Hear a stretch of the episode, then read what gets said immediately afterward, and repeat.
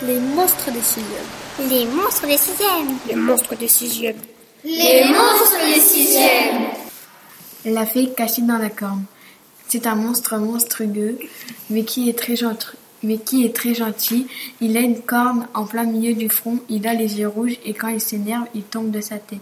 Il habite dans une forêt près d'un village. Il veut être beau pour habiter dans le village et que les gens l'acceptent. Il trouve une maison à vendre dans le village. Il se donne rendez-vous avec le propriétaire, mais le propriétaire est d'accord et il en parle aux gens du village, mais les gens du village ne sont pas d'accord. Ils disent non, tu peux pas lui vendre. Nous, on a peur.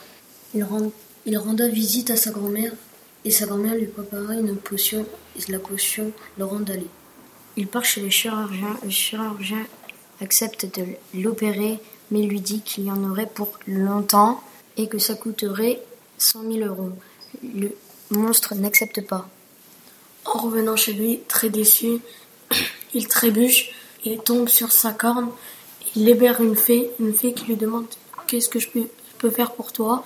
Le monstre lui demande tu peux me transformer en un homme beau et, et fort? Et alors, il s'acheta la maison et trouva des amis et un travail.